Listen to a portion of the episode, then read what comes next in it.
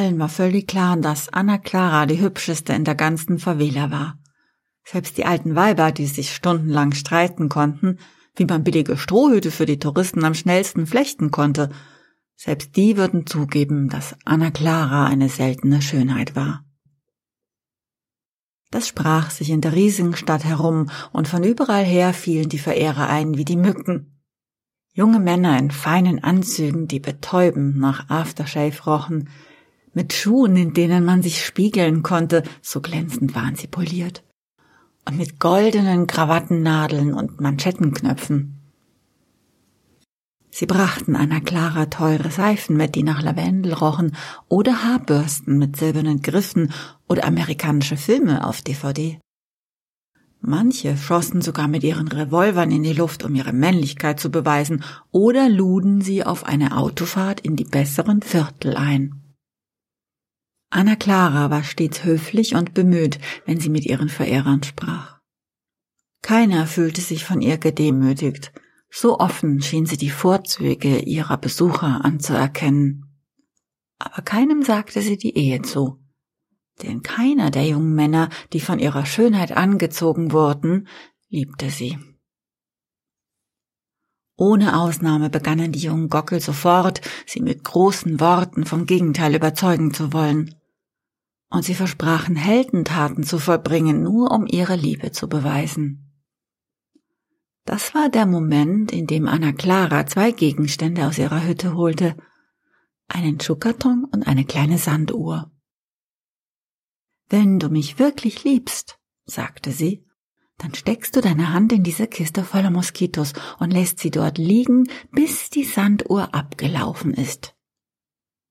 Hier machte sie meistens eine Kunstpause und biss sich verführerisch auf die Unterlippe. Wenn du das für mich machst, dann heirate ich dich sofort. Die jungen Männer starrten sie ungläubig an und überlegten fieberhaft, wie hoch war das Risiko wohl, sich Malaria oder Zika zu holen? Doch am Ende stiegen alle, ohne Ausnahme, wieder in ihre schnellen Autos und flüchteten zurück nach Leblon. Anna Clara hatte damit wieder einmal bewiesen, dass nur jemand aus der Favela wirklich wissen konnte, wie gefährlich es ist, mit der Ungewissheit zu leben. Natürlich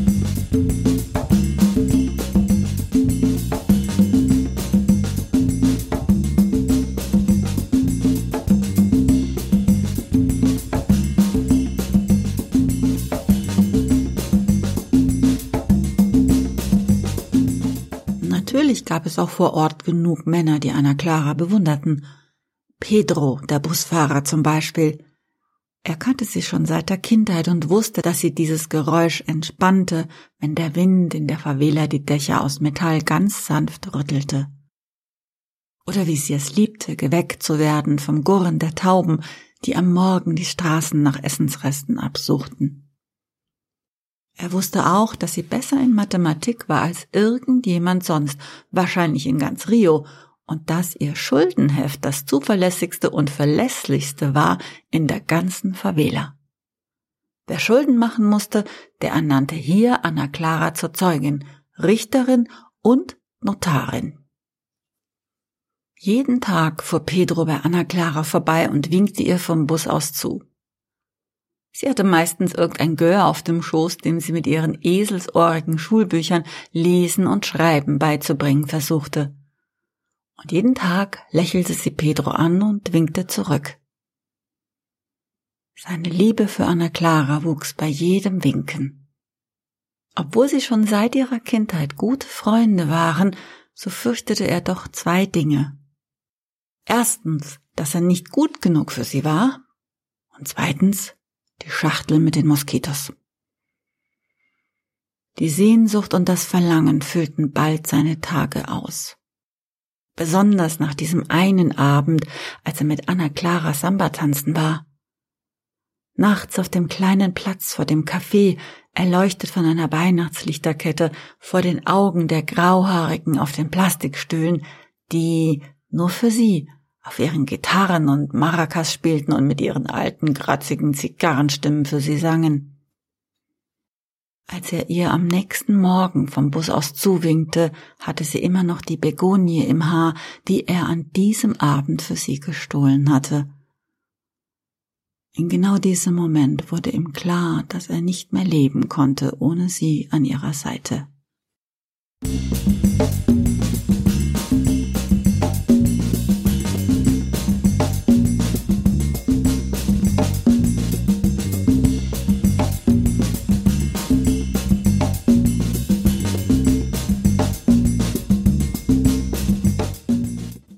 Jeder weiß, werden die Favelas von einem Götterpaar regiert.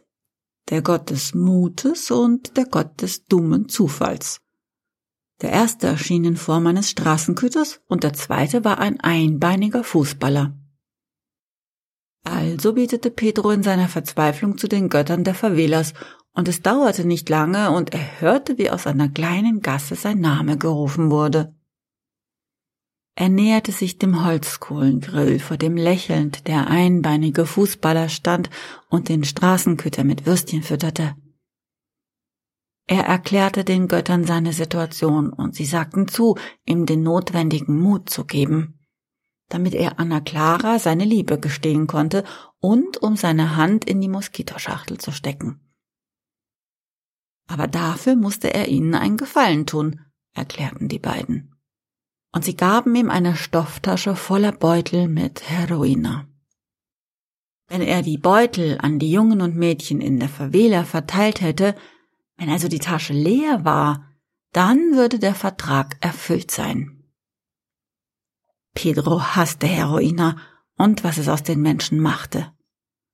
Wie es Brüder und Schwester entfremdete, wie es die Familien zerriss und wie es das Leben in eine Einbahnstraße verwandelte aber seine Liebe zu Anna Clara war größer als sein Hass auf Heroina. Er schüttelte dem Fußballer die Hand und ließ den Straßenköter sein Handgelenk abschlecken. Der Vertrag war besiegelt.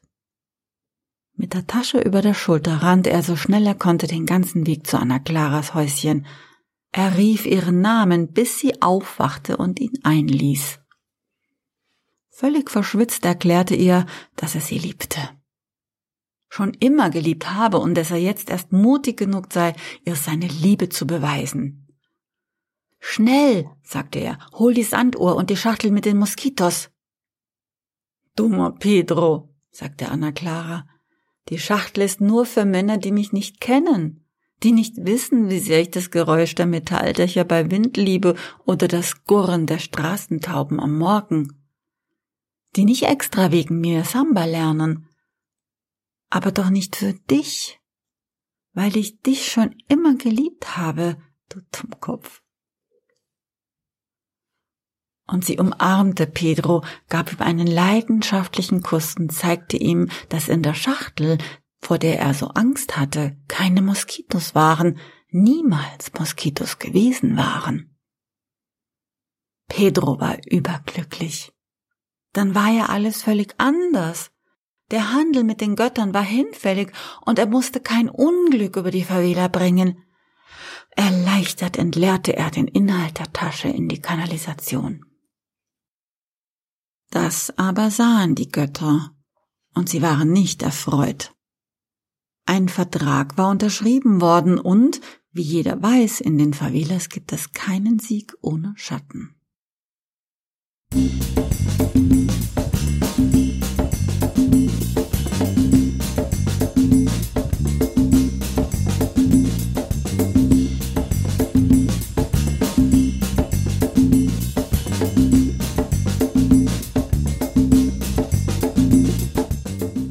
Abend der Hochzeit von Anna Clara und Pedro waren alle gekommen.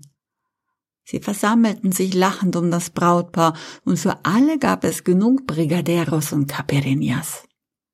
Die Braut trug ein weißes Kleid, das sie selber geschneidert hatte, und der Bräutigam trug in seiner Tasche zwei Ringe aus rostfreiem Edelstahl. Als er seiner Angebeteten den Ring über den Finger zog, kämpften beide mit den Tränen. Alle jubelten und umringten das Paar. Schultern wurden geklopft, Lieder gesungen und viele Fotos wurden gemacht. Sicher wäre diese Hochzeit eine rauschende Feier geworden, wäre nicht ein riesiger Moskitoschwarm gekommen und hätte sich auf die Gesellschaft herabgesenkt. Die Drinks, die Trüffelpralinen und alle Gäste wurden so von Mückenleibern geschwärzt, dass alle Reis ausnahmen. Pedro fragte seine Frau besorgt, ob sie gestochen worden wäre. Ich glaube schon, sagte sie, aber sie lächelte ihn tapfer an. Trotzdem war das der schönste Tag in meinem Leben. Bald darauf wurde sie schwanger. Die Schwangerschaft wäre sehr anstrengend und schwierig. Anna Clara litt immer wieder an heftigen Krämpfen und Fieber. Aber das Paar konnte sich keinen Arzt leisten und so mussten sie zu Hause entbinden. Als Anna Clara ihre Tochter zum ersten Mal in den Armen hielt, schrie sie vor Entsetzen auf. Pedro drängelte sich durch die Menschenmenge, schubste die Hebamme aus dem Weg, erreichte seine Frau und sah in ihrem Gesicht schieren Unglauben. Der Kopf des Neugeborenen war entstellt. Er sah aus wie ein Fußball, in den jemand einen Nagel geschlagen hatte, zerknautscht und unförmig. Pedro wusste sofort, wer sein Kind mit diesem Fluch belegt hatte. Er rannte hinaus in die Gassen der Favela und rief den Namen der beiden Götter. Als er sie endlich fand, spuckte er sie an und sagte, Warum habt ihr das getan? Ich habe euren Segen überhaupt nicht in Anspruch genommen. Ich habe gar nicht in die Schachtel greifen müssen. Und der Straßenköter antwortete, Du Narr! Wir haben dir nicht den Mut gegeben, damit du in die Schachtel mit den Moskitos greifst. Du hast den Mut gebraucht, um Anna Clara überhaupt deine Liebe zu gestehen, weil du denkst, du bist nicht gut genug. Pedro atmete schwer, als der Fußballer sagte, dass die Moskitos sie am Tag der Hochzeit gestochen haben, war nur ein dummer Zufall. Vernichtet wandte sich Pedro ab. Er musste den Sinn in den Wörtern der Götter anerkennen. Er warf sich auf den Boden der Gasse und weinte.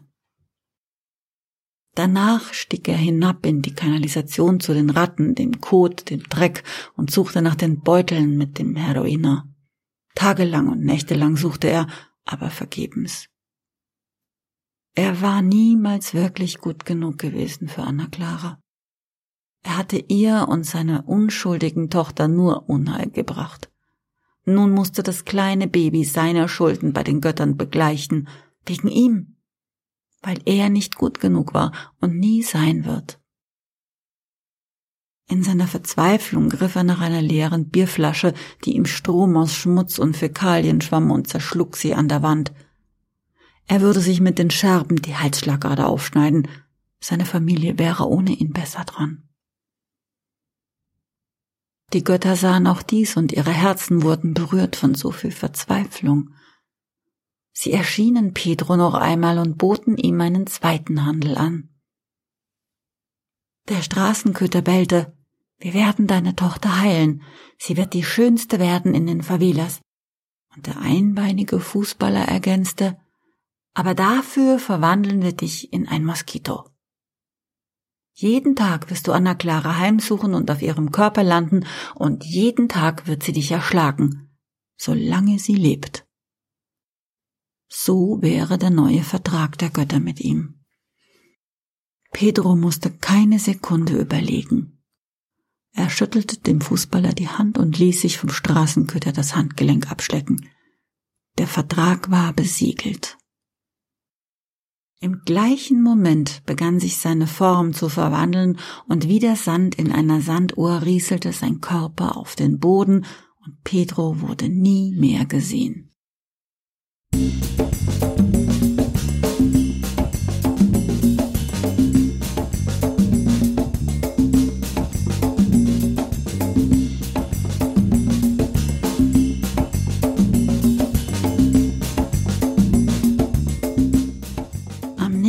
Morgen wachte Anna Clara auf und drehte sich zu ihrem Baby um. Als sie ihrer Tochter über das Köpfchen streichelte, glaubte sie nicht, was sie sah. Sie hob das Mädchen hoch und schaute genauer. Ihre Kleine war gesund. Ein wunderschönes Baby mit einem perfekten kleinen Gesicht. Das wunderschönste Baby der Favela, ach was, der ganzen Welt. Sie jauchzte vor Glück und rannte mit der Kleinen auf die Straße, um Pedro zu finden. Sie rief laut seinen Namen. Schon bald suchte die ganze Favela nach dem Vater, um ihm von diesem Wunder zu berichten. Doch nie wieder wurde er gefunden. Die Geschichte, die sich die Menschen erzählten, war schlicht. Pedro hatte aus Feigheit Anna Clara und das Baby verlassen weil er es nicht ertragen konnte, ein entstelltes Mädchen großzuziehen. Was hätten diese einfachen Menschen auch sonst vermuten sollen? Es dauerte nicht lange genug, bis wieder die ersten herausgeputzten Verehrer aus Leblon auftauchten. Anna Clara war immer noch die schönste in der ganzen Favela und nun wieder zu haben. Alles beim Alten. So auch Anna Claras Methode. Nach den Liebesbekundungen der jungen Gockel ging sie in ihr Haus und kam heraus mit der Sanduhr und der Schachtel, von der sie behauptete, sie sei voller Moskitos. Nur, dass seit Pedros Verschwinden nun jedes Mal scheinbar ein Moskito aus der Schachtel flog und genau dort auf Anna Claras Hand landete, wo sie für nur kurze Zeit den Ring aus Stahl getragen hatte. Jedes Mal, ohne ein Zögern erschlug Anna Clara die Mücke. Und jedes Mal drehte sich der Verehrer um, stieg in sein Auto und verließ die Favela für immer.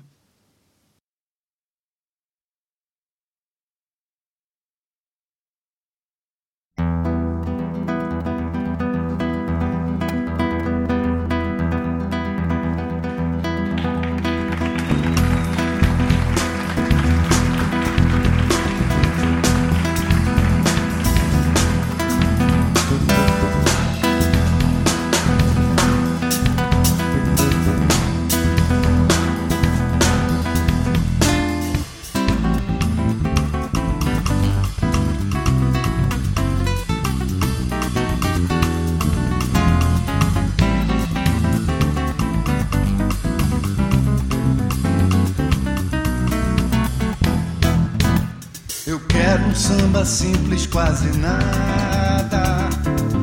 Seguro na batucada, de coração, de coração.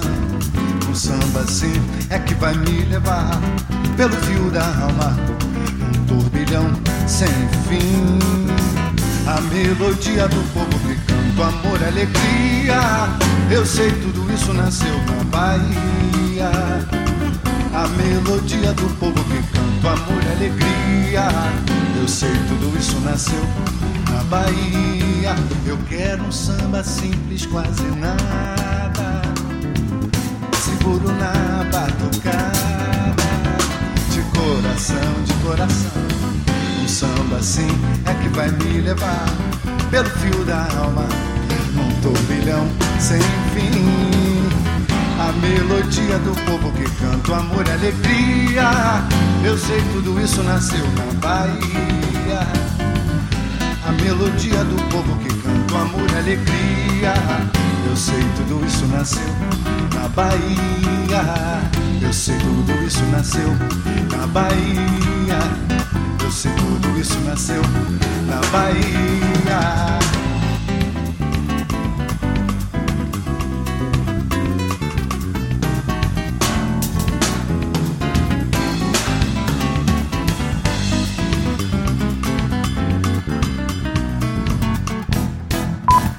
Quero um samba simples, quase nada.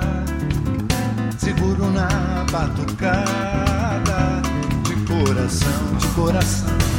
Um samba assim é que vai me levar pelo fio da alma, num turbilhão sem fim. A melodia do povo que canta amor e alegria. Eu sei tudo isso nasceu na Bahia. A melodia do povo que canta amor e alegria. Eu sei tudo isso nasceu na Bahia. A melodia do povo que canta amor e alegria. Eu sei tudo isso nasceu na Bahia. A melodia do povo que canta amor e alegria. Eu sei tudo isso nasceu na Bahia. Eu sei tudo isso nasceu na Bahia. Nasceu na Bahia.